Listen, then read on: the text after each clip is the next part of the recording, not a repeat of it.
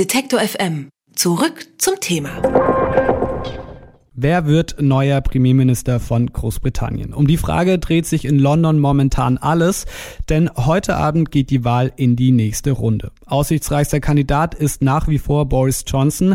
Der frühere Bürgermeister Londons und ehemalige Außenminister gilt als Brexit-Hardliner. Wenn Johnson neuer Premierminister wird, hat das also auch Folgen für die EU. Welche Bedeutung die Wahl des nächsten Tory-Vorsitzenden und damit Premierministers hat, das bespreche ich mit Michael Krätke. Er ist Politikwissenschaftler und schreibt unter anderem für die Blätter für deutsche und internationale Politik.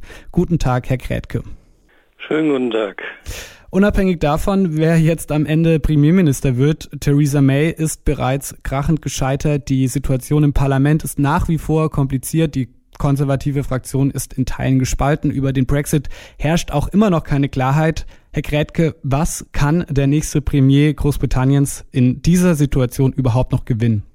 Naja, der absehbar nächste Premier Boris Johnson, äh, aber auch seine Gegenkandidaten, die noch im Rennen sind, behaupten alle, sie wären imstande, äh, neu zu verhandeln. Und das ist eben sehr, sehr zu bezweifeln, dass das gelingt. Ähm, Sie haben keinen wirklichen Plan B. Sie behaupten nur, sie würden, also könnten zurückkehren nach Brüssel und könnten Brüssel dazu bringen, das ganze Paket wieder neu aufzuschnüren. Das ist immer wieder sehr deutlich gesagt worden von, äh, von der Europäischen Union, dass es Neuverhandlungen über das Austrittsabkommen nicht geben wird. Also es wird sehr viel Rhetorik geben, es wird sehr viel Theater geben, Polittheater, besonders Boris Johnson ist gut dafür. Das kann er, so hat er seine ganze Karriere bestritten. Aber es ist nicht zu erwarten, dass es irgendwelche neuen substanziellen Veränderungen geben wird an dem Vertrag, so wie er jetzt vorliegt. Ist das denn die einzige äh, Möglichkeit jetzt noch außer einem No-Deal-Brexit neue Verhandlungen, wenn Sie das so ansprechen direkt? Naja, das ist äh, die Situation ist völlig blockiert, weil das britische Unterhaus hat zwei Sachen mit Mehrheiten mehrfach klar gesagt. Sie wollen dieses Austrittsabkommen, so wie es vorliegt, nicht. Und äh, sie wollen auch keinen No-Deal. Also alles andere ist aber illusorisch und Boris ist zwar außerordentlich wendig, der wird äh, möglicherweise alle möglichen Kompromisse machen, wenn er mal sein Ziel erreicht hat, endlich Premierminister zu sein, einfach nur um an der Macht zu bleiben, aber er wird es im Unterhaus nicht durchsetzen können. Es ist keine Mehrheit absehbar. Und es ist vor allen Dingen bei den Tories inzwischen äh, und im Moment, also solange es keine Neuwahlen gibt, und die Tories werden den Teufel tun, Neuwahlen auszurufen, ähm, die haben einfach viel zu viel Angst vor der Farage-Partei äh, und vor einer weiteren krachenden Niederlage. Äh, solange es keine Neuwahlen gibt, wird sich alles entscheiden innerhalb äh, dieses kleinen sehr doch sehr kleinen Gruppe von äh, Tory-Mitgliedern und die sind in über in ihrer überwiegenden Mehrheit, wie alle, auch die allerjüngste Umfragen zeigen, ganz entschiedene, ganz harte Brexiteers. Also nach den jüngsten Umfragen ist eine deutliche Mehrheit von über 60 Prozent auch bereit, sehr schwere äh, wirtschaftliche Schäden hinzunehmen. Äh, eine Mehrheit sagt auch, auch wieder über 60 Prozent, ja, selbst wenn die Schotten gehen, wäre es uns das wert und so weiter. Also sie, sie riskieren den gesamten Bestand äh, des, des Vereinigten Königreichs, so wie es ist. Würde das auch Boris Johnson tun, Ihrer Meinung nach? Also das, den gesamten Bestand des Vereinigten Königreiches, so wie Sie es eben beschrieben haben, zu riskieren für einen Brexit? Also er wird kaum eine andere Wahl haben, äh, weil er, weil das sein gesamtes äh, Versprechen ist, ich werde den Brexit liefern bis zum 31. Wie das 31. Oktober, wie das gehen soll, ist völlig unklar. Also selbst nehmen wir mal an, im günstigsten Fall, die Europäische Kommission wäre bereit, nochmal zu verhandeln. Äh, erst ab 22. Juli wird klar sein, wer der neue Premierminister ist. Er wird ein paar Tage brauchen, um seine neue Regierung zusammenzustellen. Dann sind aber Parlamentsferien und im September oder ab Mitte September bis Anfang Oktober ist in Großbritannien die Periode der großen Parteikongresse, wo eigentlich auch nichts entschieden werden kann, sondern wo heftig diskutiert wird, aber das ist überwiegend Showbusiness. Also realistisch gesprochen hat die neue Regierung maximal vier Wochen Zeit, um dieses Austrittsverfahren, also vorausgesetzt die EU würde mitspielen, was ich für völlig ausgeschlossen halte, um das neu zu verhandeln. Sie kann es also gar nicht machen. Das ist reines Gerede. Also es ist ein klassisches Dilemma, eine totale Blockade von allen Seiten und noch so viel Rhetorik wird daran nichts ändern wir aus europäischer Sicht, wie aus deutscher Sicht, wir haben natürlich immer nur den Brexit äh, im, im, im Fokus. Gibt es denn da auch wirklich andere Themen, die eine, eine große Rolle äh, spielen, auch jetzt in der anstehenden Wahl um den äh, Vorsitz des, äh, der Tory-Partei und des Premierministers?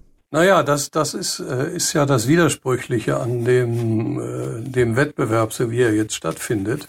Also das Thema Nummer eins, was alles überschattet, ist der Brexit und das von allen Beteiligten äh, ständig wiederholte und völlig äh, irreale Versprechen, sie würden das ganze Paket nochmal aufdröseln, würden einen besseren äh, Vertrag hinbekommen, äh, irgendwie. Also niemand sagt klar, wie das gehen könnte.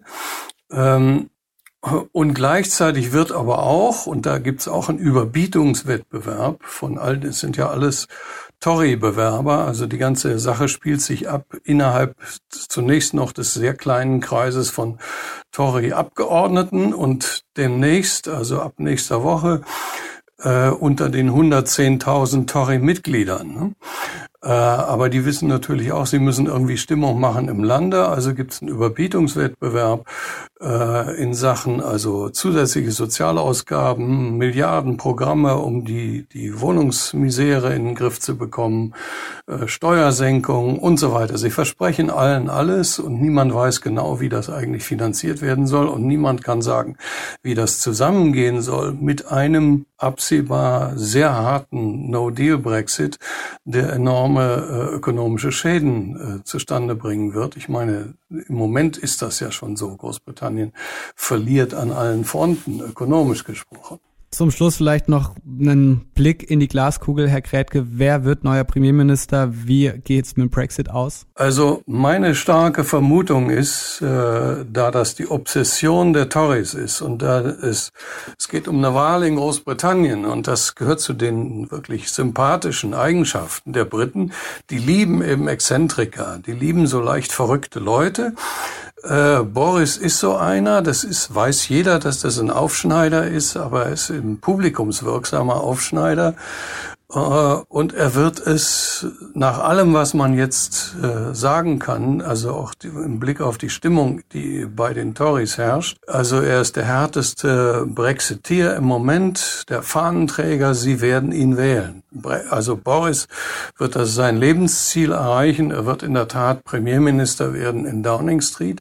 Nur machen kann er dann eigentlich nichts, außer weiterhin heiße Luft erzeugen. Weder Boris Johnson noch irgendjemand anders Chinas hat einen halbwegs gangbaren Plan, wie man also etwa mit dem Problem der Grenze auf quer über die irische Insel, äh, wie man mit der verfahren sollte. Die wiederholen einfach nur ständig ihre Forderungen und äh, sie lassen es ankommen auf diesen No-Deal-Brexit. Denn Boris wird nicht so weit gehen, ich meine, möglicherweise doch noch in allerletzter Sekunde, denn sie haben nach wie vor keinen zweiten oder dritten Plan. Äh, es, es geht planlos in den Abgrund. Es tut mir im Herzen weh, das zu sagen, aber ich sehe, ich habe ja über zehn Jahre in Großbritannien gelebt und gearbeitet. Ich schätze die Briten sehr an. Ich sehe dieses ganze Land äh, wirklich im Moment in einem enormen politischen Chaos enden und auch die Labour Party ist leider Teil davon. Die ist, ist keine leuchtende Alternative zu dem, was sich jetzt abzeichnet. All das werden wir ähm, spätestens bis zum, höchstwahrscheinlich spätestens bis zum 31. Oktober wissen. Das war der Politikwissenschaftler Michael Grätke, bei dem ich mich äh, herzlich für das Gespräch bedanke. Dankeschön. Ich danke Ihnen.